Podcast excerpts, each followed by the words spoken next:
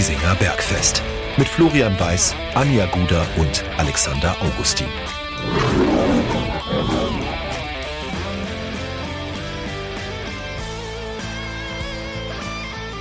Servus und herzlich willkommen. Giesinger Bergfest, der Löwenstammtisch, lädt zur Episode Nummer 123.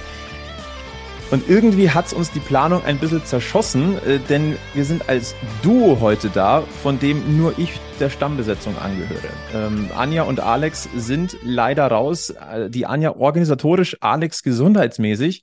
Und äh, erstmal gute Besserung an dieser Stelle. Aber äh, Gott sei Dank hatten wir von vornherein jemanden eingeplant, der erstmals bei uns hier am Stammtisch Platz nimmt und der mit uns heute ein bisschen über die Löwen philosophieren möchte. Und ich freue mich ganz besonders, dass er da ist, denn ähm, nicht nur seine Stimme kennt man, ich kenne tatsächlich auch sein Gesicht schon ein bisschen länger. Wir waren nämlich mal eine Zeit lang Kollegen und äh, das ist heute quasi so ein bisschen unser persönliches Revival. Ich begrüße vom Bayerischen Rundfunk Lukas Schömüller. Ich grüße dich. Hi Flo, schönen guten Abend. Ja, vielen Dank für die Einladung. Freue mich sehr. Hoffe, ich kann irgendwie löwentechnisch was beitragen zu einem Stammtisch und an der Stelle natürlich auch gute Besserung an Alex. Also ich habe schon gehört, Nebenhöhlen, diese Nummer, komm gut durch. Das lässt sich nur bestätigen. Ähm, ich glaube, das grassiert gerade. Ähm, schau mal, wie lange wir diesen Stammtisch durchhalten können. Aber wie gesagt, heute der Joker und ihr werdet es gehört haben, wenn ihr am vergangenen Samstag das Spiel der Löwen in Saarbrücken auf dem Bayerischen Rundfunk verfolgt habt, dann kennt ihr natürlich die Stimme vom Lukas, der hat das Spiel kommentiert. Ähm, vielleicht nochmal ganz kurz, weil ich gesagt habe, wir kennen uns schon eine ganz schöne Weile. Ich weiß gar nicht, wie lange es her ist, äh, seit unserer Boah. gemeinsamen Zeit bei, bei Münchner Merkur und TZ. Hast du es ungefähr noch auf dem Schirm? Muss ich, ich bin, hab's mir nicht natürlich nicht rausgeschrieben. Lass mich kurz überschlagen. Das müsste wahrscheinlich irgendwie so. Sind schon zehn Jahre? Ja, hätte ich jetzt auch gesagt. Ich hätte jetzt, wäre jetzt bei 2015 gelandet und dann aber eher auch nochmal ins Minus gegangen. Mhm. Also, ja. Auf alle Fälle viel zu lange Jahre. her. lange her, ja. und viel zu lange. Nee, und dann braucht man halt einen Stammtisch, um sich mal wieder zusammenzusetzen und so ein bisschen zu philosophieren. Also von dem her glaube ich, ähm, das kriegen wir hin. Äh, der Alex hat sich aber nicht nehmen lassen, uns eine kleine Grußbotschaft zu schicken, äh, trotz Nasennebenhöhlenentzündung. Und da hören wir mal ganz kurz rein, weil ich glaube, der will uns gleich auch so ein bisschen die Rampe bauen, für das, äh, über das wir gleich sprechen werden.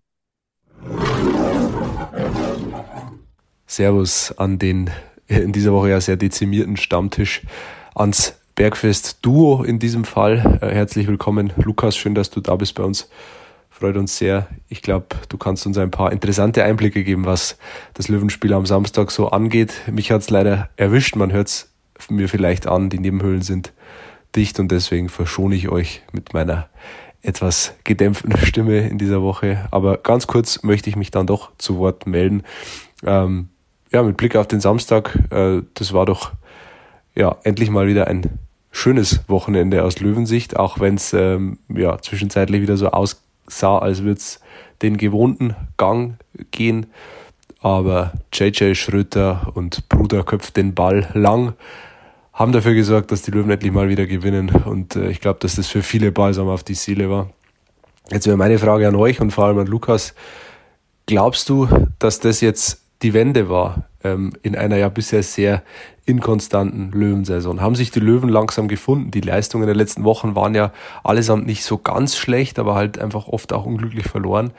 Ist das jetzt das Spiel gewesen, das den entscheidenden Schub gibt für den Rest, den sehr langen Rest der Saison? Liebe Grüße und viel Spaß bei der Aufnahme. Also erstmal, Alex ist angeschlagen und macht immer noch Wortwitze. Es kann ihm nicht so schlecht gehen. Aber ähm, die Frage, die, aber die Frage müssen wir natürlich gleich mal vielleicht vorne wegschicken. Ähm, Bauchgefühl, bevor wir so ein bisschen in, in die Details gehen. Kann das der Wendepunkt sein für 60 in dieser Saison? Also Wendepunkt, das ist, ich habe gerade schon bei der Frage auch echt geschluckt und gedacht, okay, die ist sehr allumfassend. Äh, und das ist natürlich dann immer gleich äh, eine große Kiste, die man aufmacht. Wendepunkt, das meine ich gerade. Also Wendepunkt ist natürlich wirklich, das wäre dann so, so, ein, so ein ganz, ganz riesengroßer Moment der Saison. Aber warum nicht? Also warum nicht? Ich, was mir auch während des Spiels schon kam oder dann auch mit dem Siegtor von Lang und dem Ergebnis am Ende war, na, jetzt ist es echt mal anders gelaufen als sonst gefühlt jedes Mal. Also, dass du so ein enges Spiel eben mal nicht, nicht, nicht, nicht, nicht nur nicht verlierst, sondern am Ende sogar gewinnst. Ja, warum nicht? Es würde schon auf jeden Fall herhalten, diese Partie für einen Wendepunkt. Das definitiv. Ob er es dann wird, Jetzt bin ich natürlich wahnsinnig diplomatisch und langweilig, aber ich traue mich auch nicht zu mehr. Also ob er es dann wird, werden wir sehen, aber es könnte auf jeden Fall herhalten dafür. Ich muss ja zugeben, als ich am Wochenende dann, äh, als es das 2-0 gefallen ist, dachte ich mir, hm, früh und das der erste, ich glaube, der typische Löwenreflex, das verspulen es noch. Ah, wirklich? Ich habe wirklich diesen. Ist das, ist das die Löwenseele? Also, sie war mal so ein bisschen betäubt über so zwei, drei Jahre, als es bei 60 ja so stetig bergauf gegangen ist und du irgendwie das Gefühl hast, die können jedes Spiel gewinnen. Jetzt habe ich so das Gefühl, seit einiger Zeit ist dieser Trotz wieder da, vor allem natürlich durch diese Last-Minute-Gegentore. Und ich habe es ehrlicherweise jetzt gegen Saarbrücken auch mal gedacht, 2-0, hm, zu früh, hm, das verspielen sie noch. Und dann innerhalb von, ich glaube, 125 Sekunden war es, hatten wir das Thema, ja. Und dann war natürlich der, der, der nächste Löwenreflex. Ja, natürlich, die kassieren in der, zweiten Hälfte noch eins und dann ist es dasselbe wieder. Aber was, wir, was du ja gerade richtig gesagt hast, es war das erste Mal andersrum. Du hast in der Schlussphase keinen gefangen, sondern du hast das Spiel gezogen. Du hast dich auch durch diesen Ausgleich nicht aus der Ruhe bringen lassen. Also zumindest nicht so ins Schwimmen gekommen, wie es schon mal gewesen ist. Wir haben letzte Woche an dem Stammtisch hier gesagt, ähm, das Regensburg-Spiel hätte das perfekte oder der perfekte Turnaround sein können. Du hast den Tabellenführer zu Hause zum zweiten Mal. Also zuerst Dresden, dann Regensburg. Gegen Dresden hast du schon 0-0 gespielt. Regensburg 0-0, ich glaube, das hätte man noch mitgenommen, aber du hattest sie ja auch eigentlich am Rande der Niederlage. Und wenn du das gezogen hättest, dann hätte das fürs Hirn wahrscheinlich extrem viel bedeutet. Jetzt hast du in Saarbrücken das erste oder hast das erste Mal Saarbrücken niedergerungen seit der Relegation 2018. Seitdem hat es ja auch keine krass, ne? Siege gegeben. Ja. Und ähm, vor allem die Art und Weise. Was haben wir jetzt nicht alles gelesen vom Rekordpokalsieger, Besieger, Bayern-Besieger, Besieger? Ähm, es tut der Löwenseele so schon auch ein bisschen gut, glaube ich.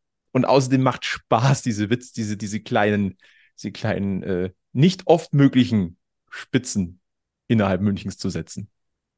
Ja, so oft kommen sie nicht vor. Ne? Dazu liegen dann zu viele Liegen dazwischen. Ja. Ich habe noch Marcel Gauss im Ohr, der vor dem Spiel gesagt hat, der, der Kollege von den Saarbrückern, sie wollen jetzt die komplette Münchner Szene einmal auf links drehen und das ist ihnen ja jetzt nicht gelungen. Ja, also Regensburg, das wäre tatsächlich sogar für mich noch der passendere Turnaround-Moment gewesen, wenn du da zu Hause gegen den ersten gewinnst und sie waren ja irgendwie zumindest über 90 Minuten gefühlten Ticken näher dran, da ein Tor zu machen aber dann eben die alte Leier mit den vielen, vielen Gegentoren hinten raus. Wir hatten am, am Wochenende Leroy Quadvo als, als Experten im, beim BR Fernsehen dabei, der momentan ja auch mit der Mannschaft ganz normal trainiert durch die Rotsperre. Also es, er ist nah dran, er kriegt die ganzen Abschlusstrainings mit etc. Nicht über den normalerweise Ausfallspielern, die dann auch nicht so viel mitbekommen. Und der hat schon auch gesagt, dass, dass, dass dieser, dieser, dieser Moment einfach momentan fehlt, so, so, so dieser eine, dieser eine Umkehrmoment. Und von daher, wer weiß, also ja, das Spiel hat viel hergegeben. Es hat viel Positives hergegeben am Anfang. Es hat aber auch eine eklatante Schwäche offenbart. Und damit meine ich jetzt gar nicht so, dass man grundsätzlich Führungen verspielt, sondern für mich sind es die Standardsituationen und hohen Bälle gewesen. Es war absurd, wie sehr da 60 sich selber irgendwie das Leben schwer gemacht hat. Aber ja, hinten raus gewinnst du mal so ein Ding, verlierst es nicht oder lässt Punkte liegen. Von daher Vielleicht ist es genau das, was auch Leroy Quadro meinte, dass dadurch wieder so eine gesamte Dynamik sich verändert. Es wäre möglich, in Saarbrücken zu gewinnen, ist nicht so leicht. Ehrlicherweise, die haben auch zu kämpfen in dieser Saison. Also da war ja das, das Bayern-Spiel der Ausreißer nach oben. Ähm, sie haben noch zwei Spiele weniger in der Liga, so ehrlich muss man auch sein, aber die hängen auch dort, wo sie eigentlich nicht hängen wollen. Und ich finde, dass du es teilweise auch so ein bisschen gesehen hast, dass natürlich der Liga-Alltag was anderes ist als der Pokal. Die haben sich reingekämpft, sie haben es halt über Standards gemacht, aber, und das gehört auch dazu, 60 hat ansonsten jetzt nicht so eklatant viel zugelassen. Grundsätzlich finde ich, ich weiß nicht, wie du das siehst, die Abwehr ist an sich jetzt nicht die extreme Schwachstelle von 60 München. Das haben wir in den letzten Wochen ähm, hier immer wieder angesprochen es hapert eher vorne an der Torausbeute. Und ähm, ja, Standardschwäche, aber insgesamt auch und trotz immer wieder notwendiger Umbaumaßnahmen hinten ist das eigentlich stabil. Und bevor wir vielleicht auf den Vertreter von Leroy Quattro eingehen, ist das nicht eigentlich sogar ein Riesenlob für Jesper Verlat? Als Fels in der Brandung, der als die Sicherheit als Kapitän einfach ausstrahlt, egal wer daneben ihm spielt? Absolut. Also ich finde, an dem kommt man sowieso nicht vorbei in dieser Saison, wenn es um Spieler geht, die einem sofort ins Gedächtnis kommen, wenn man an die Löwen denkt. Einfach weil er da sehr, sehr stabil hinten seinen Part spielt. Er ist Kapitän jetzt mittlerweile in diesem Jahr geworden. Ich finde, er hat irgendwie die Löwen durchgespielt innerhalb von kurzer Zeit. Was hat er alles mitgemacht im ersten Jahr? Startrekord, dann äh, stürzt man völlig ab, dann wird der Trainer entlassen, dann wird der Sportdirektor entlassen, dann wird er zum Kapitän, jetzt hat er einen neuen Trainer. Also irgendwie hat er ja alles, was man bei 60 erleben kann, innerhalb von, keine Ahnung, 16, 18 Monaten durchgespielt und stellt da trotzdem die Mähne in den Wind ähm, jedes Mal. Und irgendwie sind wir dann ja auch schon bei seinem momentanen Kollegen, seinem momentanen Sidekick in der Innenverteidigung, weil ich finde, das ist auch Teil der Erklärung von seiner Leistung, dass er eben mit jedem klarkommt und jeden auch stabilisiert. Bei Quattro wusste man ja auch nicht so genau, was kriegt man da jetzt? Der kommt da last minute, hat eigentlich ja nicht mehr so richtig einen Verein, setzt sich dann aber durch, spielt auch richtig gut. Ich mag das, wieder nach vorne verteidigt. Der ist mutig, auch gerne mal mit Ball. Klar, Risiko ist dabei, aber ich mag's. Und dann fällt der aus und du schmeißt Glück rein und der spielt, als ob er das irgendwie auch schon seit drei Jahren, vier Jahren so macht oder noch länger. Und das ist sicherlich alles auch auf Jesper Verlat zurückzuführen, definitiv, ja. Ich glaube, viele haben es ihm zugetraut dass er diesen Step nach vorne macht, aber es hätte theoretisch, theoretisch ja auch sein können, dass so eine äh, Kapitänsbinde vielleicht sogar ein bisschen bremst. Aber er hat sie gefühlt auch eingefordert. Ich glaube, das hat er vor kurzem bei den Kollegen von 4 zu 3 bei Magenta Sport, in dem, bei den Podcast-Kollegen, glaube ich, sogar mal gesagt, er wollte mehr Verantwortung übernehmen. Jetzt hat er quasi die maximal mögliche Verantwortung als Mannschaftskapitän auf dem Rasen. Aber er scheint, also bis jetzt zahlt er dieses Vertrauen äh, mega zurück. Und ähm, lass uns dann vielleicht auch schon äh, den, den Sprung rüber zum Glücksfall machen. Es ist schön ein, gesehen. Es ist schön. ein Glücksfall. Also das Pech der Kollegen wegen Sperre oder Verletzung ist äh, des Michaels Glück. Und ähm, sind wir uns mal ehrlich, rein leistungsmäßig musst du ihn jetzt gerade nicht rausnehmen. Im Gegenteil, also dass der da das so hinspielt, ich glaube, das war sein Drittliga-Start, elf Debüt gegen Regensburg, der stand davor noch nie bei den Löwen oder überhaupt in der dritten Liga in der Startelf und dann. Er hätte gar nicht in der Startelf stehen sollen, das war das Interessante. Genau, das kommt noch dazu, du hast völlig recht, aufgrund der kurzfristigen Verletzung von Tanat dann, ne? beim Warmmachen rutscht der rein. Ja, und, und spielt es einfach weg gegen, gegen den Jahr nochmal, die wirklich maximal ekelhaft sind. Das ist eine maximal ekelhafte Mannschaft die dich echt fordert, die, die nicht mal unbedingt schön spielt, finde ich, die einfach extrem auf Erfolg, auf Erfolg aus ist und das gerade auf den Punkt bringt ohne Ende. Und da hat er es schon gut gemacht. Und dann ist dein zweites Spiel in Saarbrücken. Du hast schon angesprochen, klar, bei denen läuft's nicht diese Saison. Die haben sich das alles anders vorgestellt. Aber trotzdem im Ludwigspark, bei so einem fiesen Acker immer noch, da regnet es ja gefühlt seit 30 Wochen drauf, hat das auch wieder gut gemacht. Und natürlich hat er mit Verlat einen neben sich, wo er weiß, okay, der geht voran, an dem kann ich mich orientieren. Aber auch er in seinen, in seinen direkten Duellen, in der Luft, mit Ball am Fuß, der hat da zwei, dreimal so einen Außenrisspass gespielt nach vorne, weil ich dachte, okay, hoppala, jetzt sind wir irgendwie in einem ganz anderen Regal spielerisch zu Hause. Er traut sich das alles. Also, fand ich, fand ich beeindruckend. Was man auch nicht vergessen darf, in der letzten Saison war er ja ausgeliehen an Hessen-Kassel in die Regionalliga, hat sich da ja. schon auch Spielpraxis geholt, aber dritte Liga ist halt nochmal was anderes. Das sind andere Namen, das ist jetzt auch kein Disrespect irgendwie gegenüber der Regionalliga, aber das sind halt einfach nochmal ganz andere äh, Voraussetzungen. Ähm, der Löwenkosmos sowieso, das müssen wir da, glaube ich, müssen wir auch nicht drüber diskutieren. Aber die Gegner sind natürlich auch nochmal andere. Und Jan Regensburg und Saarbrücken, es dürfte grundsätzlich dankbarere äh, Startelf-Debüts geben, aber ähm, er hat es wunderbar gemacht, das passt rein. Ähm, vielleicht ist es auch so ein Fingerzeig, ruhig auch mal den Jungen die Chance einfach geben, wenn sich äh, Türen auftun. Es muss nicht immer der, ähm, der erfahrene Recke sein, der dann einspringt. Äh, das hat in den letzten Jahren durchaus das ein oder andere Mal richtig gut funktioniert. Die besten Beispiele waren wahrscheinlich äh, Leandro Morgalla und äh, seinerzeit Sammy Baker hier die eigentlich relativ unerfahren reingeworfen wurden und sich eigentlich Stantepede festgespielt haben. Ja, definitiv. Warum nicht? Im besten Fall kriegt man es diesmal vertragsverlängerungstechnisch besser hin als beim Vor bei den vorgenannten oder auch bei World, ich weiß es nicht. Gibt ja auch Beispiele, wo man dann so ein bisschen schläfrig war, aber dafür sind der Sportdirektor da an der Stelle. Noch ja. Der kleine Hinterlaubt, aber nein, jetzt im Ernst. Nein, er macht super. Dann ist immer so ein bisschen die Frage, wie gehst du jetzt als Trainer damit um? Das ist nicht dankbar, weil Quattro hat ja nichts falsch gemacht. Das geht damit los, dass er auch einfach schon die rote Karte strittig war, die er kassiert hat. In einem Spiel, wo eh alles strittig war, was der Schiedsrichter gemacht hat.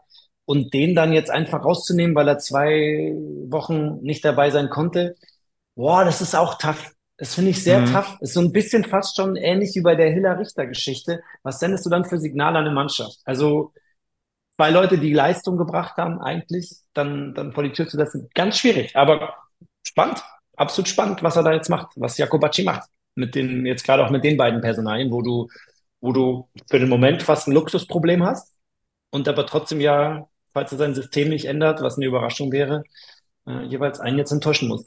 Also ja. mit Richter und wahrscheinlich, wenn ich jetzt wetten müsste, dann würde ich sagen, sitzt Glück auch wieder draußen. Aber knows? Das ist eine ganz schwierige Situation. Da sind wir beim Thema, ähm, da muss es zwischenmenschlich passen. Das musst du gut erklären, damit du auch niemanden verprellst. Äh, was uns tatsächlich eigentlich zum, zum nächsten Punkt bringt, Richter Hiller, du hast es schon angesprochen, die Brücke ist gebaut. Äh, das ist tatsächlich ein Thema, das wir ja die letzten zwei, drei Wochen schon diskutieren, seitdem David Richter im Tor steht, weil ähm, ja, er hat jetzt nicht die Monsterparaden in den letzten Wochen bringen müssen. Aber er war immer da, wenn er gebraucht wurde, hat Sicherheit ausgestrahlt. Ich finde ihn zum Beispiel im Luftkampf wunderbar. Das haben wir letzte Woche auch äh, andiskutiert. Wenn der rausgeht, da, also entweder wächst da kein Gras mehr oder er hat den Ball. So fühlt sich das an, wenn er rausgeht.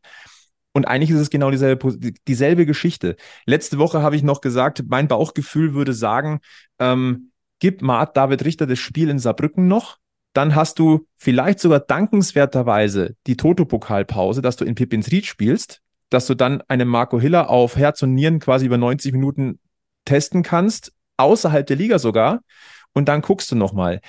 Man hätte denken können, vielleicht hat Maurizio Jacobacci hier reingehört. Ähm, er hat ja gesagt, warum soll ich einem Marco Hiller den Nummer 1 Status entziehen, wenn er nicht eigenverschuldet auf der Bank gesessen ist? Weil er die Leistung nicht gebracht hat. Er hat die Leistung gebracht, es war eine Verletzung. Deswegen wäre das auf der menschlichen Ebene schwer zu erklären, dass er jetzt raus ist. Den Schritt, kann, diese, diesen Gedankengang kann ich absolut nachvollziehen. Für David Richter natürlich ein bisschen bitter. Aber letztendlich, er hat das Spiel in Saarbrücken bekommen. Das fand ich komplett richtig.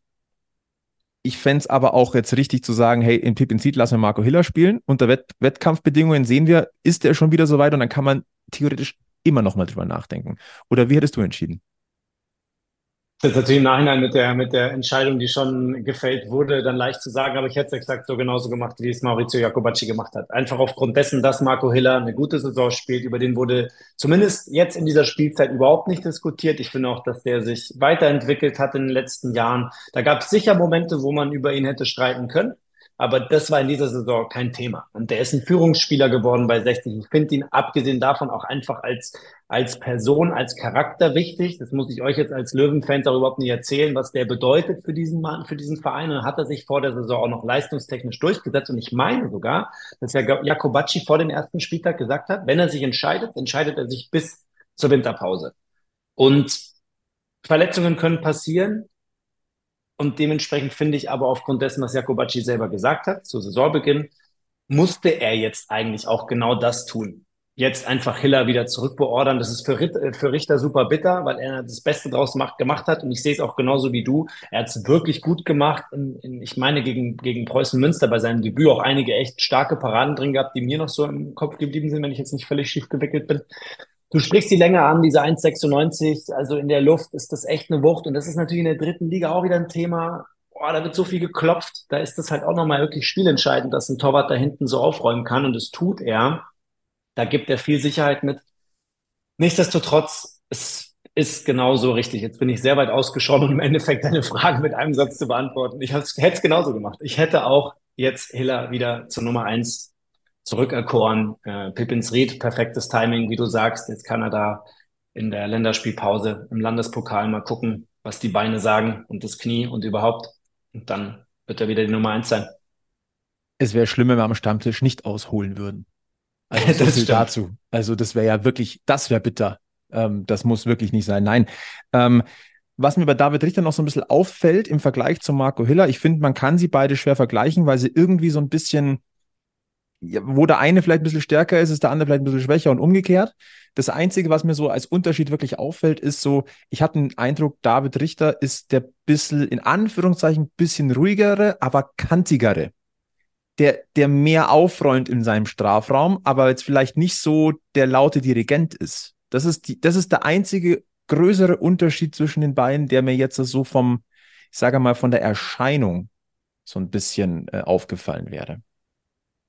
Ja, ja, gehe ich mit. Ich finde ihn auch fußballerisch übrigens wirklich stabil. Also das, das ist ja was, was auch einfach immer mehr zum Thema wird und jetzt allgemein im Fußball zum Thema wird. Und da finde ich, hat er das auch bislang echt gut gemacht.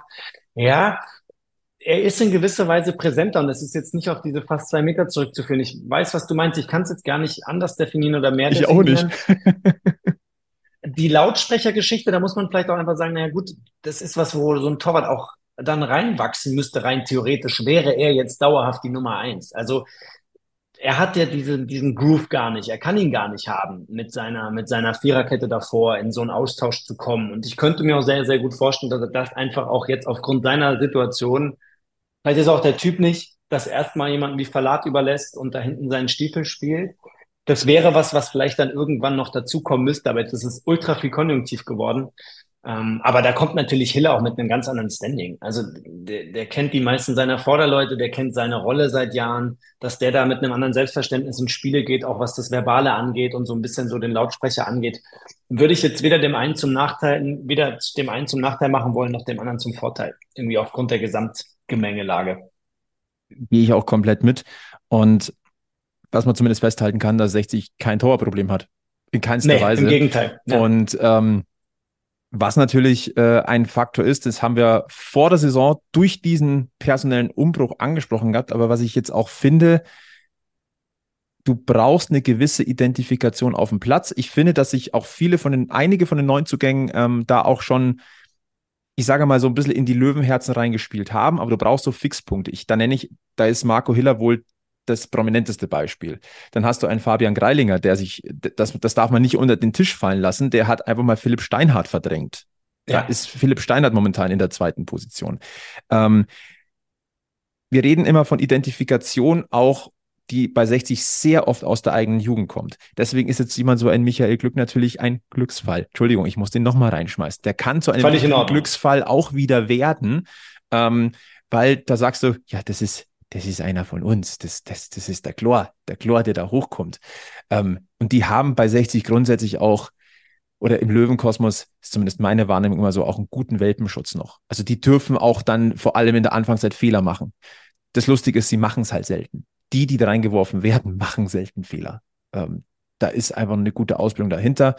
Und deswegen auch aus, äh, mit Blick auf die Identifikation wäre es natürlich auch schwierig gewesen, jetzt einen Marco Hiller zu rasieren. Ich sage es mal jetzt mal ganz knallhart. Das hätte wahrscheinlich auch für Unruhe gesorgt. Und kleiner Ausblick momentan, also das Schöne ist, wir können an diesem Stammtisch heute tatsächlich eigentlich nur über das Sportliche reden, weil es ist gerade so ein bisschen ruhig.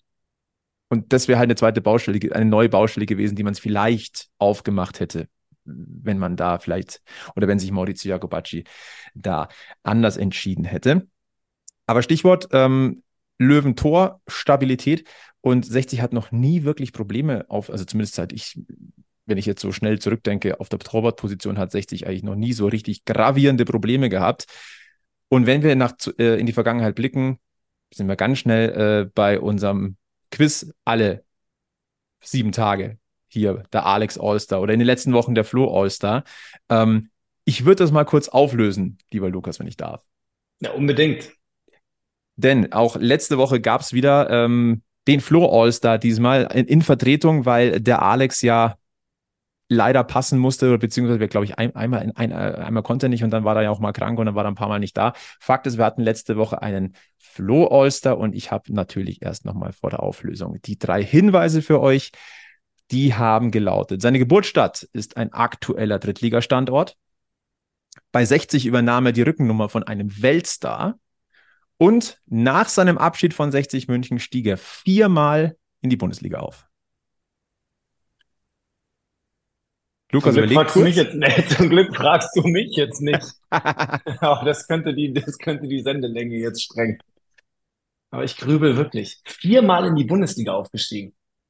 Ja, Wahnsinn. Rollen wir es mal von vorne auf. Die Geburtsstadt des Spielers, die gesucht war, ist Ulm. Die Rücknummer, die er bei 60 von einem Weltstar übernommen hat, war die Rücknummer 19 von Davor Schuker. Und danach war er sogar Kapitän bei 60 München. Viermal ist er aufgestiegen in der Bundesliga mit Pauli, mit Frankfurt und, wenn mich jetzt nicht alles täuscht, zweimal mit Köln. Und sein Name ist Matze Lehmann. Ja, okay. Also gut, dass du mich nicht gefragt hast. Ich hätte mich nur wirklich auf die Knochen blamiert jetzt oder sehr, sehr lang gebraucht.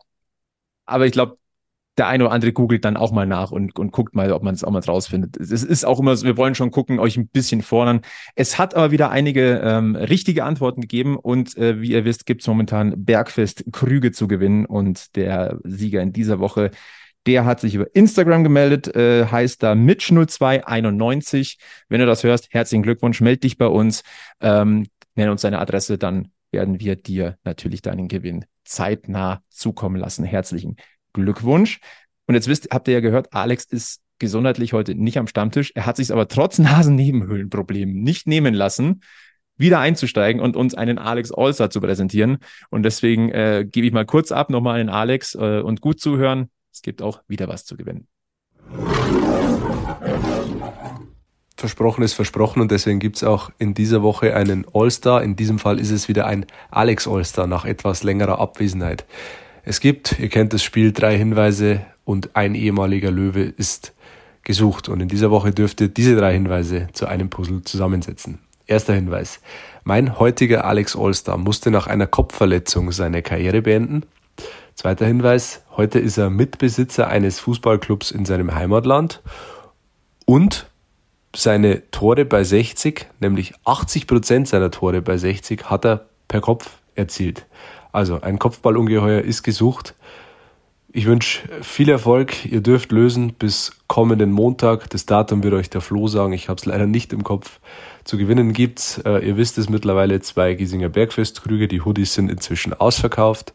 Und äh, ja, die Lösung wie immer auf den gewohnten Wegen per Instagram, per Facebook, per X, per Blue Sky, per giesinger-bergfest.gmx.de oder natürlich auch übers Bergfest-Phone, mittlerweile auch ein beliebter Kommunikationsweg. Die äh, Nummer findet ihr auf unseren Social-Media-Kanälen. Also, viel Erfolg und viel Spaß bei der Folge noch. Ihr habt es gehört und ich muss ganz ehrlich sagen, ich habe keinen blassen Schimmer im ersten Moment. Ich habe die Nachricht jetzt auch gerade zum ersten Mal gehört. Ich, ich weiß, nee, bin ich auch ganz ehrlich, stehe ich gerade Also auf die Gefahr, dass ich nie wieder eingeladen werde. Ich habe auch bei diesem zweiten Alex Allstar keine, keine Chance. Ich muss Ihnen noch ein Datum nennen. Der kommende Montag ist äh, der 20. November 2023 um 18.60 Uhr. Ihr wisst es, ähm, da ist Einsendeschluss. Ähm, ich bin gespannt. Ihr werdet garantiert, ich weiß, ihr da draußen, ihr Stammtisch, äh, äh, Stammgesellschaft, ihr, ihr werdet wieder innerhalb von Sekunden die ersten richtigen Lösungen haben. Ich weiß das. Das ist eigentlich immer so. Und dann ist Alex wieder deprimiert, weil er gesagt hat, ich habe es zu leicht gemacht. Schau mal, dann sehen wir schon. Äh, Lukas, wir kehren nochmal zurück ähm, mit Saarbrücken. Wir versuchen natürlich dann schon auch noch ähm, den Blick vorauszuwerfen, was da äh, in den nächsten ein, zwei Wochen auf 60 München wartet. Wenn wir über das Spiel in Saarbrücken sprechen, müssen wir aber über die Torschützen auf jeden Fall reden. Fangen wir vielleicht mit den Doppeltorschützen erstmal an. Ähm, Alex hat es vorhin gesagt, JJ Schröter. Also, das erste Tor ist einfach, da ist der Pass von Fabian Greilinger wunderbar. Dass der so gut durchgeht, wunderbar. Aber was war denn bei dem 2-0 mit Moritz Schröter los? Ganz kurz zum 1-0. Das fand ich übrigens auch im Vergleich zu vielen Löwen-Spielen der letzten Wochen, vielleicht sogar zu der Saison, ein Riesenunterschied, wie viele da mit in die Box sind. Also diese Anfangsphase der Löwen war in dem Sinne für mich eine totale Überraschung und eine positive, weil sie offensiv wirklich einen Fußball gespielt haben, den ich so, ich habe jetzt nicht jedes Spiel über 90 Minuten gesehen, aber das habe ich selten gesehen. Also dieses schnelle Umschalten, sie hatten einen wirklich klaren Plan, schnell vorne in die Tiefe kommen aber dann auch eben diese Nachrücker zu haben. Und das war interessant, weil Leroy Quattro das bei uns auch im, im, in der Live-Übertragung gesagt hat, dass das trainiert wurde, dass es angesprochen wurde, dass man vorne mehr Zielspieler braucht, beziehungsweise mehr Nachrücker braucht. Deswegen, dieses 1-0 fand ich, war da echt stellvertretend für einen neuen, mutigeren Ansatz. Einen, den man so in vielen Spielen, finde ich, auch vermisst hat, der auch dazu geführt hat, warum die Offensive oft krankte. Äh, aber ja, jetzt, jetzt zum, zum Hauptakt dieses Samstags in Saarbrücken. Morris Schröter, auch da übrigens, das ist richtig geil gespielt. Lakenmacher, der mir gut gefallen hat, der das Ganze möglich macht mit seiner Physis und seiner guten Ablage. Zeynulau, der einer der wenigen ist bei 60, der so schnell im Kopf ist und technisch so gut ist, dass er dann Bälle so weiterleiten kann. Ähm, wie beim 1-0 und dann beim 2-0 ja auch wieder entscheidend dann beteiligt ist. Aber der Main Act war dann Morris Schröter. Ja, das ist Das ist schon, das ist schon groß. Das ist schon groß. Das äh, zeugt für sehr viel Selbstbewusstsein, das er hat. Und Hatte Wut im Bauch Partie auch, glaub noch. ich, bitte? Auch noch Wut im Bauch, glaube ich. Ja, Wut im Bauch, genau. Also dieser frustige Ausflug dann nach Köln, wo er auch das letzte Löwentor dann erzielt hatte, vor seinem Doppelpack in Saarbrücken. Äh, ja, das ist sensationell. Ähm, Ich will es überhaupt nicht schwächen, aber der Torhüter Schreiber und der Innenverteidiger Böder waren auch wirklich ein dankbares Fressen für ihn, weil die sich, finde ich, sehr bitterböse am Eindrehen lassen und trotzdem ist eine Riesenaktion. Also das dann so zu machen, mit diesem doppelten Haken. Und dann ist der Abschluss auch übrigens nicht so leicht, wie es dann aussieht, finde ich, mit links. Da noch auf den so aufs Tor zu bekommen. Also ein Riesentor. Ich glaube, da hat, äh, da ist der ein oder andere vom, von der Couch gefallen oder vom Sitzplatz oder vielleicht auch von der Stufe im Block. Ähm, sieht man jetzt auch nicht so oft in diesen Zeiten bei 60 München, so ehrlich muss man schon auch sein.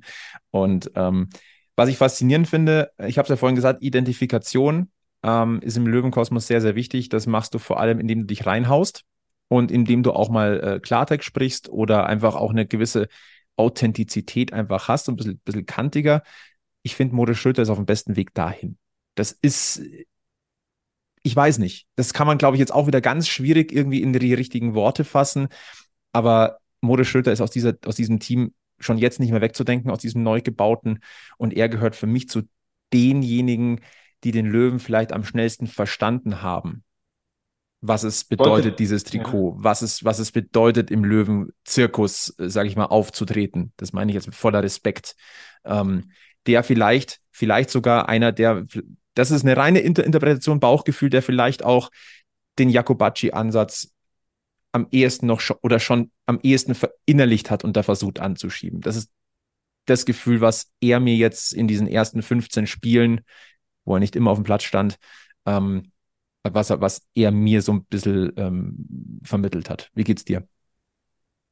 Ja, definitiv. Also ich habe gerade schon, während du ausgeführt hast, daran gedacht, dass der halt von Rostock kommt. Und Hansa Rostock ist ja schon auch einfach ein Verein, der auch viel Tradition hat, wo auch viel erwartet wird, wo aber auch nicht alles immer rund läuft. Das heißt, ich, man kann, ich will jetzt die Vereine gar nicht eins zu eins vergleichen, aber er kennt dieses Prinzip dieser Vereine. Und dementsprechend ist es sicherlich für jemanden, der auch in seiner Karriere eh schon viel gesehen hat, auch gerade im Ostfußball, der ja auch viel von dieser Tradition lebt und wo viel Fannähe da ist und viel Emotionalität, der das ummünzen kann, der, wie du sagst, schnell versteht, was auch bei 60 funktioniert, was bei 60 gewünscht wird. Und dann muss man aber einfach auch sagen, und das ist nicht selbstverständlich, der kommt da aus der zweiten Liga und sagt vor der Saison, ich möchte den Unterschied machen, ich möchte ein Leistungsträger sein. Und der ist es dann aber auch. Und das ist nicht selbstverständlich. Und das muss man ihm wirklich noch viel höher anrechnen, als dass er irgendwie kapiert hat, was, was 60 bedeutet, so wichtig das ist. Und sicherlich ist das auch Teil dessen, warum er funktioniert. Aber das, ja, das, also auf Ansage so zu spielen und jetzt nach, nach 15 Spielen sich klar herauszukristallisieren als einer der Unterschiedsspieler, ist ein Wort, was viel benutzt wird und viel zitiert wird, aber in seinem Fall trifft es zu. Und zwar nicht, weil der da jetzt irgendwie im Ludwigspark zwei Mann ins Karussell setzt, sondern weil er wirklich fast jede Woche, wenn er auf dem Platz steht, liefert. Und, das finde ich, ist fast noch mindestens genauso wichtig, wenn er nicht dabei war, hast du sofort gemerkt, dass er fehlt. Und das ist dann eine Gesamtlage, die sehr für Morris Schröter spricht und dafür, dass man da echt einen gelandet hat. Ist sogar eigentlich fast das beste Kompliment, was du geben kannst. Ne? Wenn jemand nicht da ist, dass das sofort wehtut. Sollte es natürlich ein Kollektiv eigentlich nicht. Das wäre so, dass du, dass du jemanden sofort ersetzen kannst. Andererseits für einen Spieler natürlich ein wahnsinniges Kompliment. Ähm, wir müssen natürlich vielleicht kurz ein, zwei Worte über die Schrecksekunde des Wochenendes verlieren. Und das würde mich jetzt tatsächlich aus, aus deiner Sicht wirklich interessieren. Ähm, wir wissen, dass es Niki Lang gut geht. Wir wissen, ähm, dass es wohl Jetzt ist es Montagabend, wenn, wenn wir uns unterhalten, dass es nur in Anführungszeichen eine Gehirnerschütterung ist. Das heißt, das, da hat er schon richtig Glück gehabt, das kann richtig, richtig böse rausgehen. Und ähm, deswegen können wir jetzt vergleichsweise entspannt drüber reden. Ähm, ich habe das gesehen und ich habe aber kein Mikrofon auf dem Kopf und muss das irgendwie einordnen. Du musstest das am Samstag. Ich war erschrocken und meine Spätzle, die um mich herum saßen und den Stream angeguckt haben, genauso. Wie ging es dir tatsächlich in dem Moment und wie schwierig ist es da in irgendeiner Form Worte zu finden? Ich rede auch gerne. Du verdienst das, dein Geld auch mit dem Reden. Aber das ist, glaube ich, die einerseits undankbarste, und das ist der falsche Ausdruck, aber schwierigste Situation, in die man geraten kann. Und da ist dann, glaube ich, einfach äh, Vorsicht geboten und absolute, absoluter Rückzug. Man muss dazu sagen, dass das ist halt auch der BR um 16 Uhr ist Glockenläuten. Das ist eine große Regel und dementsprechend sind wir sehr, sehr schnell vom Sender gegangen, mit Schlusspfiff eigentlich. Das heißt, wir haben noch die ersten Bilder gesehen. Es hat sich aus den, wir waren nicht in Saarbrücken. Also das heißt, wir waren hier in München und haben im Grunde genau das gesehen, was jeder Löwenfan gesehen hat, der nicht in Saarbrücken war da war Unruhe da, dann hat man irgendwie Schröter gesehen, der in Richtung von, und das war auch im ersten Moment nicht so richtig zu erkennen, der aber in Richtung der medizinischen, des medizinischen Personals im, im, im Block geschimpft hat, weil es ihm, glaube ich, nicht schnell genug ging mit der, mit der ersten Hilfe. Also das waren irgendwelche Sanitäterinnen und Sanitäter. Und dann ging das Ganze schon in die Totale über, was ja dann immer passiert. In diesen Situationen ist ja auch richtig so, dass auch da diskret gehandelt wird von von den Kamerateams und dem Regisseur oder der Regisseurin vor Ort. Was heißt, es war nur noch eine Totale zu sehen. Man hat jetzt lange auch gar nicht mehr so richtig eine Nahaufnahme bekommen. Und wir sind dann vom Sender gewesen. Was heißt, wir konnten eigentlich nur sagen, oh je, hoffentlich ist hier jetzt nichts Schlimmeres passiert und wir drücken die Daumen. Und im Endeffekt mit Abgabe ins weitere Programm beim BR saßen Leroy Quattro und ich da noch und haben dann selber noch echt noch lange die Luft angehalten und, und irgendwie gerätselt. Dann kam diese Fahne dazu, die ja glücklicherweise aus dem Block sehr, sehr schnell rangekarrt wurde, was aber ja auch nie ein gutes Zeichen ist. Heißt, ich hatte jetzt diese Live-Situation gar nicht unbedingt so zu bewerkstelligen, als dass man es hätte die ganze Zeit begleiten müssen. Und da bin ich aber auch, wie du schon andeutest, heilfroh, weil diese Situationen sind, sind ja eigentlich ja auch keine, wo man dann groß noch kommentieren sollte oder vor allem nicht mutmaßen und dann wirst du spekulativ äh, automatisch. Und es war schlimm genug, dann die Zeitlupen zu sehen, weil du hast das gerade auch schon gesagt, das hätte so, so viel, toi, toi, toi, stand Montagabend, ist es ja gut gegangen. Das hätte so viel böser enden können äh, mit Niki Lang.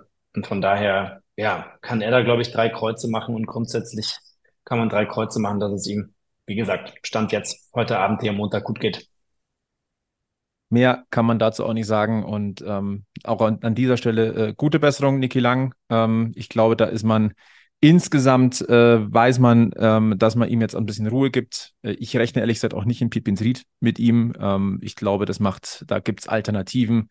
Und äh, da geht es, glaube ich, mehr darum, dann für das viel zitierte S-Bahn-Derby gegen Unterhaching in am, jetzt schauen wir mal ganz kurz nach, ich glaube, das ist der 25, Samstag, der 25. November. Bis dahin ähm, könnte es dann wahrscheinlich doch wieder reichen. Das heißt, wir können, ähm, lange haben wir jetzt über Saarbrücken gesprochen, aber das Spiel hat auch so viel hergegeben. Ähm, lass uns doch mal den Blick ein bisschen weiten. Denn am kommenden Wochenende pausiert die Liga. Es ist Länderspielwoche.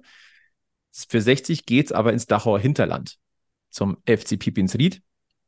Und da klingelt es natürlich bei vielen äh, Regionalliga-Saison damals 2018 7500 Zuschauer. Äh, extra den angrenzenden Acker hat der FDP Pinsried zur Tribüne umfunktioniert. 60 hat damals die Regionalligameisterschaft klar gemacht. Jetzt geht es da zurück in einen bisschen kleineren Rahmen. Dieser, diesmal, glaube ich, gibt es keine Naturtribüne, aber trotzdem 2500 Zuschauer werden es sein. Der Bayerische Rundfunk wird mit dabei sein. Ähm, so viel äh, kann man ja sagen. Also wer es nicht da äh, nach Pipinsried schafft, der ist ähm, dann im bayerischen Fernsehen am Start. Äh, darfst du wieder oder darf Kollege Flo Eckel ran? Ich meine sogar keiner von uns beiden. Jetzt habe ich natürlich peinlicherweise die Planung nicht im Kopf. Ich glaube, Philipp Eger ist dieses Mal am Mikrofon. Das wäre die dritte äh, Option gewesen, die mir noch in den Kopf geschossen wäre. Aber Flo Eckel auch ein ehemaliger Kollege, deswegen. Richtig, stimmt. Ja. Das Ach, die gute der, alten Zeiten. Der alte Zeit, der alte Zeitkreis. Absolut. Nee, Pippin 360, ich glaube, die Favoritenrolle müssen wir uns nicht unterhalten. Aber wir wissen auch, der Toto-Pokal kann richtig fies sein. Frag nach bei 60 von dem Jahr in Illertissen. Ja, äh, Pokal, jetzt kann ich eigentlich nur Phrasenschweine glücklich machen, wenn ich jetzt weiterrede, aber es ist, es ist ja, es ist schlicht, wir waren gerade bei Saarbrücken lang genug, ne? Also, dass im Pokal alles passieren kann, wissen wir spätestens seit der letzten DFB-Pokalrunde.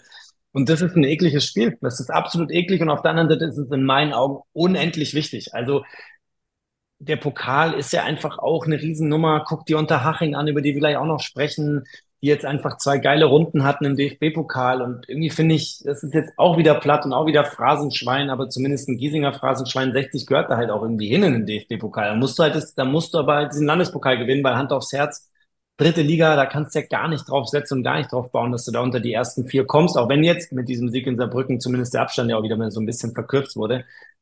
Ja, es ist ein, es ist ein super wichtiges Spiel, aber es wird maximal ekelhaft und dann musst du gucken, wer ist fit. Wir haben gerade schon über lang gesprochen, wen kannst du da reinschmeißen? Wie viele Leute kannst du vielleicht auch mal schonen? Wie viele Leute können mal eine Pause bekommen, ohne dass du riskierst, dass es dann in die Hosen geht? Also das ist, ist kein, wird kein schöner Samstag, glaube ich. Du wirst keinen Schönheitspreis gewinnen. Also nee. für Feinschmecker wird das kein Spiel. Das muss, muss, muss ganz, ganz klar sein. Ähm, da geht es um Kratzen, Beißen, äh, Meter machen, müde laufen den Gegner. Ähm, voller Respekt, das sind Feierabendfußballer in Pippins Ried. So ehrlich muss man sein. Aber wir wissen beide, die können über sich hinauswachsen, wenn der Gegner attraktiv ist. Und ähm, wir müssen nicht darüber diskutieren. Das ist für die das, das Spiel der Saison. Und ich bin wirklich auch gespannt, welche Mannschaft Maurizio Jacobacci aufbieten wird ich gehe fest davon aus, dass zwei, drei, vier eher Bankdrücker ihre Chance kriegen, aber du darfst natürlich auch nicht zu viel umbauen, weil sonst sind die Automatismen weg. Und das kann natürlich äh, auch schwierig werden. Äh, wir werden es beobachten. Aber wenn wir jetzt den Schritt nochmal weiter tun, das ist ja das Viertelfinale, also es wäre nicht mehr weit zum Pokalticket eigentlich. Aber Fokus natürlich auf die Liga und äh, da geht es gegen die Spielvereinigung Unterhaching als nächstes in eineinhalb Wochen. 60 hat eigentlich einen ganz guten Flow gegen Haching. Äh, der, äh, die waren ja jetzt auch zwei Jahre in der Regionalliga. Äh, ich persönlich fand das immens schade, weil für mich ist Haching so ein typischer Drittligist, der da irgendwie auch hingehört. Und das meine ich jetzt nicht nur aus bayerischer Sicht, sondern ich finde, das ist irgendwie so, die gehören in den Profifußball. Vielleicht jetzt nicht ins oberste Regal, aber die, die machen wirklich mit ihren wenigen Möglichkeiten eine gute Arbeit. Und ganz ehrlich, diese Duelle 60 Haching, die haben schon was. Ähm, und vielleicht wenn wir jetzt mal ganz kurz den Löwenkosmos ein bisschen beiseite schieben und einfach mal wirklich den Blick kurz an diesen blauen Stammtisch in die, in, äh, in die Vorstadt werfen. Chapeau, was die bisher für eine Saison spielen. Das ist unfassbar. Nicht viele, nicht wenig Experten haben vor der Saison gesagt, oh, nur ein externer Neuzugang. Oh, sehr junges Durchschnittsalter. Oh, unerfahrener neuer Chefcoach, nicht der Aufstiegstrainer. Sandro Wagner ist ja gegangen. Ähm, die werden sofort unten drin hängen und eigentlich müssen die sofort wieder runtergehen bis jetzt, muss man vorsichtig sein in dieser äh, verrückten dritten Liga, bis jetzt trifft nichts davon ein. Nichts. Brutal. Ich finde es absolut, äh, das ist mit die Überraschung der Saison bislang in Liga 3. Das Haching auf, was ist es jetzt gerade, Stand, Stand heute nach 15 Sechster. Spielen Sechster ist, dass sie die zweitbeste Abwehr der Liga haben, mit 14 Gegentoren. Das ist Wahnsinn. Mit dieser Mannschaft, wie du sagst, die eigentlich zu 100 Prozent mehr oder minder so aus der vierten Liga kommt. Marc Unterberger hat fortgeführt und das finde ich, muss man aber ganz klar festhalten, was Sandro Wagner da etabliert hat. Weil wenn man sich das anguckt, dann fußt das sehr auf den Automatismen, den Abläufen, den Ideen, die Sandro Wagner da reingebracht hat in seiner Zeit bei Haching, die so extrem gut funktionieren. Und da sind wir dann wieder bei dem Punkt, weil die Mannschaft sich eben genauso kennt, weil eben von außen nicht viel dazugekommen ist. Er hat es ein bisschen weiterentwickelt. Marc Unterberger, klar, willst du als neuer Trainer natürlich auch so ein bisschen deinen, deinen Stiefel mit reinpacken, weswegen sie spielerisch noch eine Spur mehr Ansatz haben. Aber du siehst vor allem, dass da ein Fundament da ist. Und da sind wir natürlich jetzt gleich beim Vergleich mit 60, ne, wo mit einem neuen Trainer, der irgendwie noch in meinen Augen so ein bisschen noch nach seinem so ganz klaren Stil sucht, vor allem in alle Richtungen. Defensiv haben wir jetzt, glaube ich, langsam verstanden, was Jakobacci haben will und dass das sehr, sehr wichtig ist. Aber Haching weiß in alle Richtungen wie sie es machen müssen. Und das haben jetzt schon einige in dieser dritten Liga zu spüren bekommen. Oder übrigens auch nicht nur das in der dritten Liga, sondern das hat Augsburg zu spüren bekommen und Hand aufs Herz. Das hätte eigentlich auch Fortuna Düsseldorf spüren müssen. Und das ja. hätten sie ziehen können und dann hätten sie die zweite höherklassige Mannschaft rausgekegelt und das auch noch verdient in gewisser Weise. Also Haching, das wird ganz, ganz, ganz, ganz ekelhaft. Und ich glaube, da wird man dann auch sehen, inwiefern 60 mit Saarbrücken irgendwas jetzt durchlebt hat, was sie echt weiterbringt. Das wird ein brutaler Gradmesser. Also, dass du jetzt hinten dran dieses Hachenspiel bekommst, zumindest auf Drittliga-Level, Pippin Fried ausgeklammert, das natürlich auch wichtig sein wird, dass man da weiterkommt. Puh. Dieses Derby, ähm, ich weiß, der Löwenkosmos guckt immer so ein bisschen lächelnd eigentlich auf Haching, aber da wird halt die Gästekurve auch voll sein. Und ich muss ganz ehrlich sagen, ähm, ich, ich habe höchsten Respekt äh, vor der Hachinger Fanszene auch. Die machen aus wenig auch in ihren Möglichkeiten viel und dass die natürlich dann ähm, da die Ostkurve im Grünwalder äh, fluten werden und ähm, das wird schon auch eine Derby-Atmosphäre da oben werden. Und 60 Haching, ja, 60 hat die fünf Duelle allesamt gewonnen, aber dieses Haching kommt mit so breiter Brust. Die darfst du in keinster Weise unterschätzen. Da klammer ich jetzt auch die Tabelle aus. Ähm, das ist ein Spiel, das kannst du wieder in dieser verrückten Liga sowieso nochmal so, so, noch so ein bisschen mehr zur Seite nehmen. Da werden noch mehr andere Sachen entscheidend sein ähm, als nur die individuelle Klasse, als nur das Teamgefüge. Da hängt viel, viel mehr dran.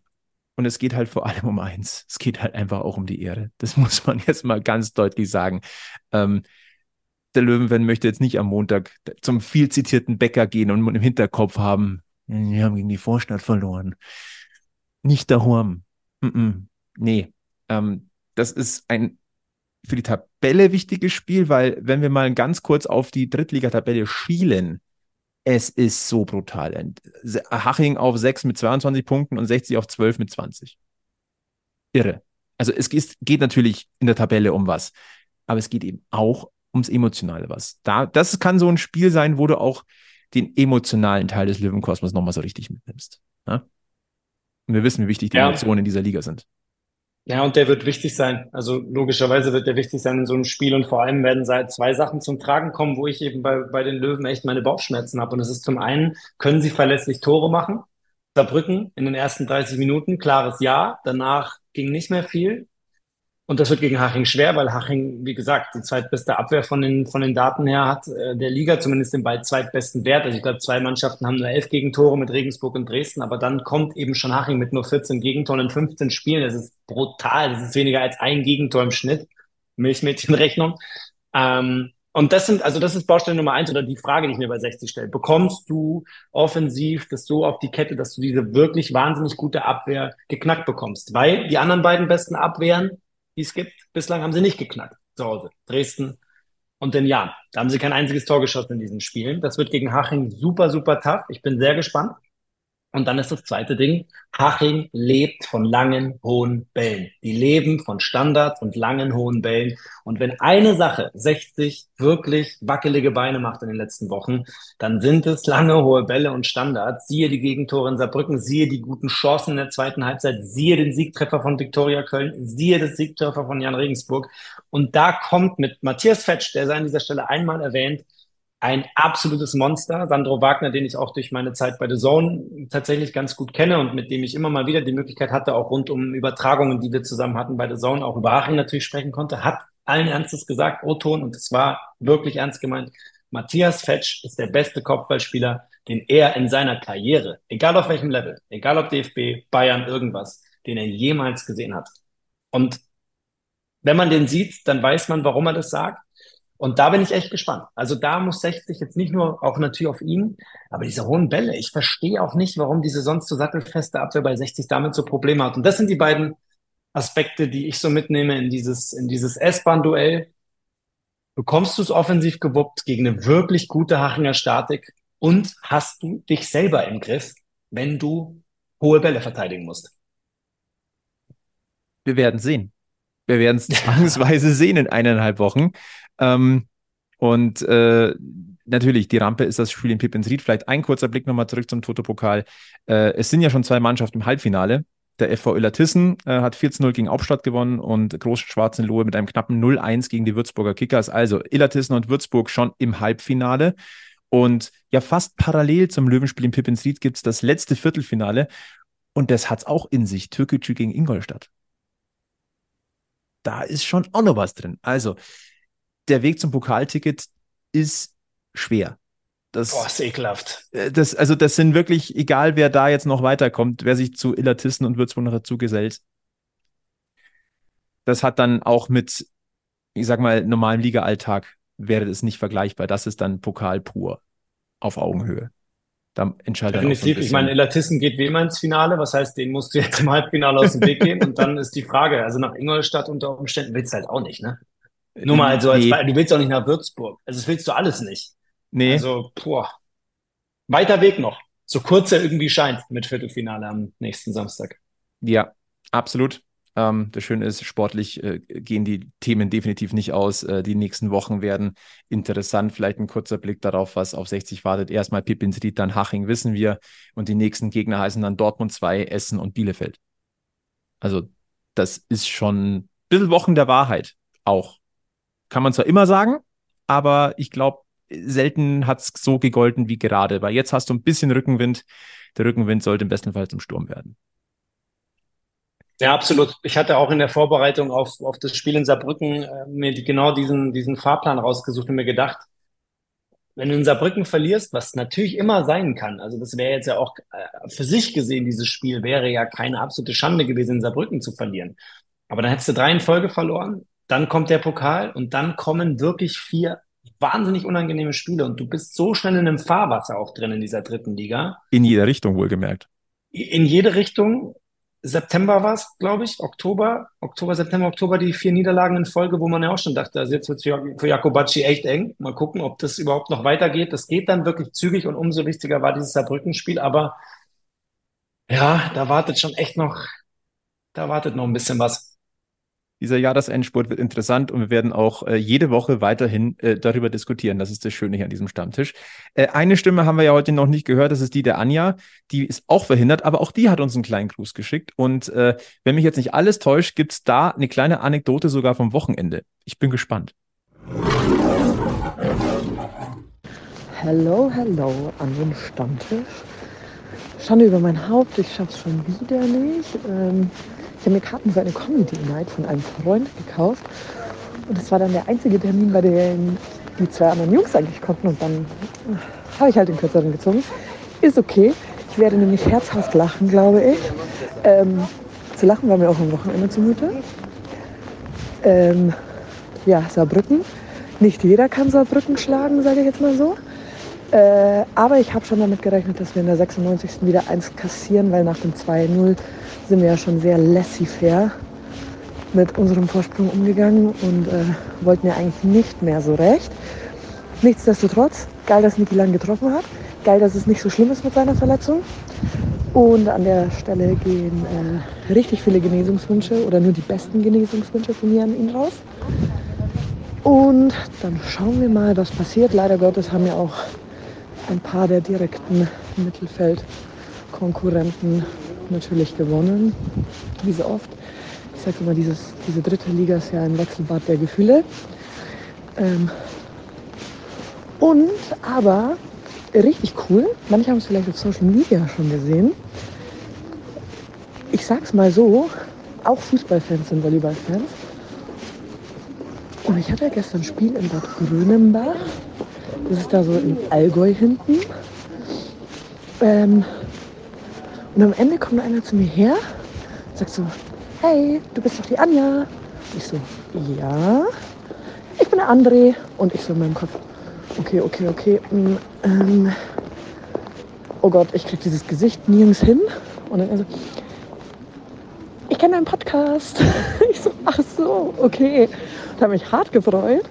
Äh, er hatte zweieinhalb Stunden Zeit, mich zu erkennen. In der letzten halben Stunde hat er mich dann erkannt, obwohl ich ja immer sehr schreie. Also hätte man meine Stimme vielleicht erkennen können. Aber das macht ja gar nichts. Ich fand es richtig, richtig cool zu wissen, dass wir so eine coole Community haben, die einen erkennt, was ja gar nicht bei so einem Podcast sein muss, finde ich, und mit der man sich dann so, so schön nach einem Spiel unterhalten kann. Und äh, ja, ich ich freue mich, mehrere von euch zu treffen. Stammtisch verbindet. Egal wo. Gehört einfach dazu. Die ersten Groupies, was soll, was soll euch noch passieren? Jetzt haben wir alles erreicht. nee, ernsthaft. Äh, ich, jederzeit und überall äh, Stammtische diskutieren, launig, äh, das macht einfach auch die Faszination nicht nur Fußball, sondern Profisport einfach aus. Oder auch nicht nur Profisport, auch Amateursport. Dieses Drumherum, dieses Reden. Und deswegen kann ich nur sagen, auch cool, immer wieder Gäste hier zu haben, wie dich jetzt, Lukas. Also einfach ein Träumelein. Äh, wir biegen auch tatsächlich schon auf die Zielgerade ein. Ein kleiner Blick noch in den Löwenkosmos. Äh, wir wollen ja am Spielende oder am Spielende, am Stammtischende immer noch mal so einen ganz kurzen Blick drauf werfen. Was hat sich denn im Löwenkosmos getan. Äh, blicken wir zuerst auf die zweite und dritte Mannschaft der Löwen. Gehen wir mal ganz kurzes Update. Äh, die dritte Mannschaft mit einem 1 zu 1 Revier beim FC Kosovo München und die vierte Mannschaft mit einem 3 zu 2 Auswärtssieg bei Dynamo München. Äh, die Löwen in der ersten Mannschaft meines Wissens, äh, da, die ist leider nicht zum Zuge gekommen. Das ist sehr, sehr schade. Ich glaube, das war relativ kurzfristig sogar. Dafür aber ein 2 zu 2 Remis der Löwenen 2 beim FC 3 Stern. Insgesamt also auch nicht so unerfolgreich. Und ähm, ein kleiner Seitenblick, äh, es soll ja in den Räumlichkeiten des alten Riffraff, der Löwenfan in Giesing, äh, Weises, da kommt ja das Bamboleo rein. Ähm, wird sich wahrscheinlich noch so ein bisschen verzögern, die Umbaumaßnahmen, aber eine schöne Aktion, wie ich finde, ähm, zum Support, auch zur Ausgestaltung, äh, zum finanziellen Anschub. Man kann sich für 18,60 Euro, kleine Beteiligung da, kann man sich auf der tragenden Säule in der Mitte des Ladens, kann man seinen Namen verewigen. Also ihr unterstützt quasi äh, das neue Vereinsheim von 60 München und als Dankeschön prangt dann euer Name da sogar. Äh, Finde ich tatsächlich eine feine Idee. Richtig sweet. Damit, glaube ich, kriegt man den einen oder anderen. Die ein oder andere. Hast du schon? Bist du schon verewigt? Wirst du schon verewigt sein? Werden? Sagen wir mal so, ähm, die Diskussionen laufen. Nein, okay. ernsthaft. Ähm, ich glaube, ähm, 18,60 Euro, wer sich leisten kann, immer ganz vorsichtig, ne? Ähm, Finde ich das eine feine Sache. Und ähm, ich kenne tatsächlich schon einige, die diesen Schritt getan haben. Und ich glaube, da werden noch einige Folgen hören, sagen, äh, das wird schon sehr, sehr gut angenommen. Aber je mehr, desto cooler kann natürlich diese äh, wahrscheinlich neue Institution dann natürlich ganz sehr Landstraße werden. Kommt ja auch die Zeit der Wichtelei und der Firmengeschenke. Ich glaube, damit ja. liegt man richtig. Da kann man auf alle Fälle was Gutes tun für den Löwenkosmos abseits des Fußballplatzes. Damit ähm, tatsächlich äh, endgültige Zielgerade von äh, Bergfest Nummer 123. Mein Zettel ist leer. Dann ist es so dann ist es so. Äh, die Zeit ist auch extrem schnell vergangen, lieber Lukas. Äh, wie, das hatte, hat sich so angefühlt, als hätten wir uns erst gestern im Büro das letzte Mal gesehen. Dabei sind es, wie wir vorher herausgefunden haben, wahrscheinlich annähernd zehn Jahre. Äh, ich fand's launig, ich fand's super, dass du dir ähm, den Spaß und die Zeit genommen hast, heute am Stammtisch vorbeizuschneiden, auch wenn es dann nur ein Duo war. Ja, umso besser ja eigentlich, ne? Wenn dich schon alle im Stich lassen, musstest du jetzt keine One-Man-Show hinlegen und hast zumindest so ein bisschen halbseidene Informationen von mir bekommen aus meiner Arbeit als Kommentator. Ja, sehr gerne. Hat wirklich viel Spaß gemacht. Und äh, falls ihr mich jemals wieder braucht, ich würde es auch mit euch dreien aufnehmen. Das ist notiert. Das, das kriegen wir hin. Das kriegen wir hin. Dann zu einem, äh, zu einem Quartett-Stammtisch mit Sparring. Kriegen wir hin. Ne? Deswegen ähm, bleibt mir eigentlich nochmal den Hinweis zu geben: Facebook, Twitter, Instagram, äh, Blue Sky. Dort könnt ihr uns äh, folgen. Dann verpasst ihr nichts, was sich bei uns hier tut. Äh, abonniert diesen Podcast, empfehlt uns weiter. Fünf-Sterne-Bewertungen freuen uns.